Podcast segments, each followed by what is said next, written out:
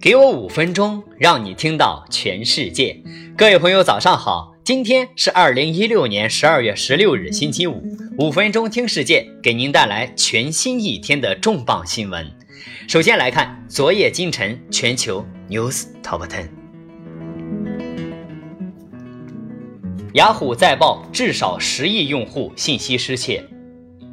雅虎公司十四日承认发生用户信息失窃事件。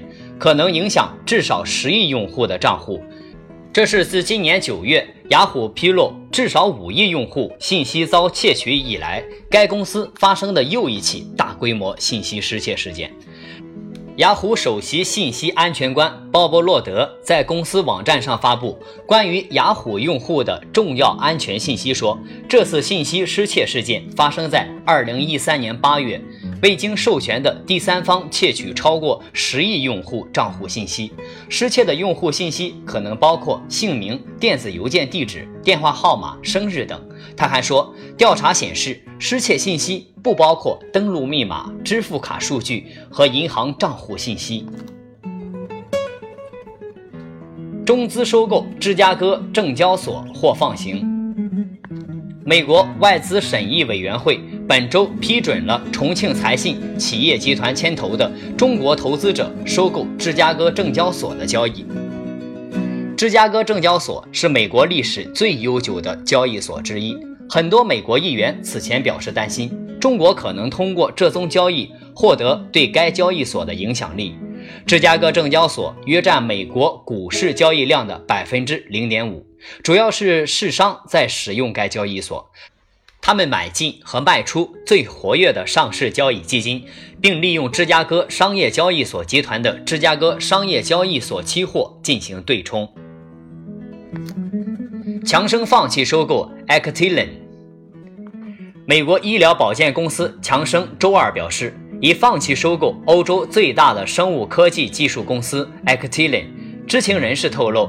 Actilin 告诉强生公司，该公司相信它可以吸引比强生提供的每股大约二百五十瑞士法郎的报价。今年十一月，强生宣布与 Actilin 就收购事宜进行初步的磋商，对 Actilin 估值约二百亿美元。Actilin 对稀有疾病的关注使其成为一个有吸引力的收购目标。因为该类药物不太容易受到定价的压力。十二月六日，法国制药商赛诺菲已表示考虑对 Actilin 进行投标。部分美国公司已取消将飞机组装业务转移至墨西哥。特朗普一直强调把生产和就业带回美国，这一政治立场也让美国大部分的公司纷纷掉头转向。准备转移至墨西哥的业务全都暂停了下来。总部位于加利福尼亚的公司 Tikna 帮助美国公司在美国南部边境建立工厂。近日告诉彭博社，其三位客户暂停了业务转移。另一家总部位于德克萨斯的帮助美国公司拓展墨西哥相关业务的公司也告诉彭博社，其五位客户中的两位也停止转移业务。十二月四日，特朗普更是发推文警告美国企业，凡是把工厂迁往墨西哥和其他国家的公司，都要付出代价，将对他们返销美国的产品加百分之三十五的关税。七家科技公司明年或将公开募股：Snap、Airbnb、Uber、Plantree Technologies、Vox Media、Spotify。Elevate Created 这七家科技公公司明年或将进行公开募股，Snap 估值为二百亿至二百五十亿美元，而短租公司 Airbnb 估值约三百亿美元。此前，Airbnb 从其首个主要的投资者摩根史丹利手中回购了九千四百万美元的股票。Uber 计划公开募股已经好几年了，今年六月曾向沙特阿拉伯主权基金融资三十五亿美元。而 Plantree Technologies 则是由两位硅谷大佬创办的，主要业务为帮助政府追踪恐怖分子及隐藏的财富诈骗的神秘大数据公司。流媒体音乐服务平台 Spotify 此前放弃收购 SoundCloud，而网上银行 Elevate Created 今年一月就推迟了其首次公开募股。Uber 被禁止在加利福尼亚提供自动驾驶服务。加利福尼亚州监理局禁止 Uber 使用自动驾驶车辆，至少必须等到获得加州发行的自动驾驶汽车公路测试许可证之后。加州机动车部门曾声明，Uber 有资格得到允许，但是 Uber 坚持不去申请批准，因为 Uber 的汽车不是完全自动驾驶，全程都有司机操作。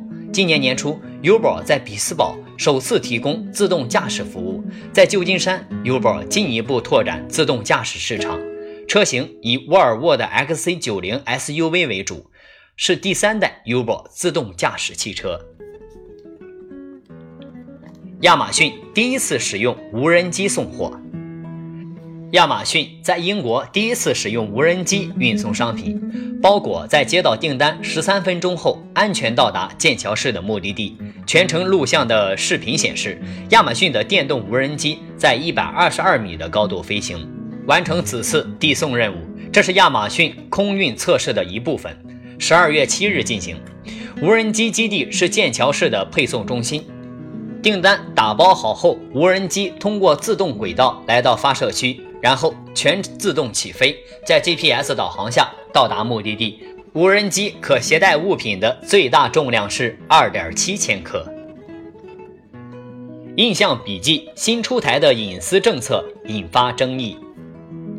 当印象笔记宣布将于二零一七年一月二十四日生效的隐私政策时，公司也指出，许多用户没有意识到印象笔记员工有时会查看用户的笔记内容。印象笔记员工这样做有大量极有说服力的理由，这在印象笔记隐私政策中也有清晰的说明。但是令新闻记者等用户困扰的是，隐私政策中有一部分措辞模糊。声称员工查看笔记是为了解决问题或者保持提高服务质量。前新闻编辑史黛西·玛丽推特发文称，这一条太过宽泛，几乎包含了所有的内容，会引起2016少数派新闻记者的担忧。2017年的 Chrome 和 Edge 浏览器可以一键运行 Flash。将于明年春季上市的 Windows 十创造者更新版，可以在 Edge 浏览器上一键运行几乎所有的 Flash 内容。在 Safari 和 Chrome 之后，Windows 十周年更新已经把一键运行 Flash 的功能运用到大部分的在线广告上。在下一次重大更新中，微软会加大对 Flash 的限制，不会让所有的网站都可以运用 Flash。而是让用户根据网站的选择是否应用 Flash。目前 Chrome 15.5稳定版约有百分之一的用户默认一键运行 Flash，而 Chrome 15.6测试版约有百分之五十的用户默认一键运行。苹果将向加州零售部雇员支付二百万美元。苹果和雇员之间的长期集体诉讼今天很快就结案了。这项诉讼最早是由四名原告在2011年提起的，后来原告增加到两万名在加州工作的零售员工。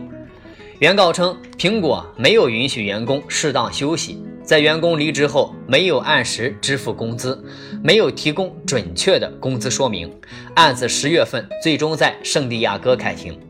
陪审团判定苹果赔偿员工欠薪二百万美元，这笔款项相当于提起诉讼的每个员工获赔九十五美元。但二百万美元只是苹果第三季度四百二十四亿美元营收的九牛一毛。苹果声称，近年来根据加州劳动法有为员工提供适当的休息时间，不过还未对今天的判决发表评论。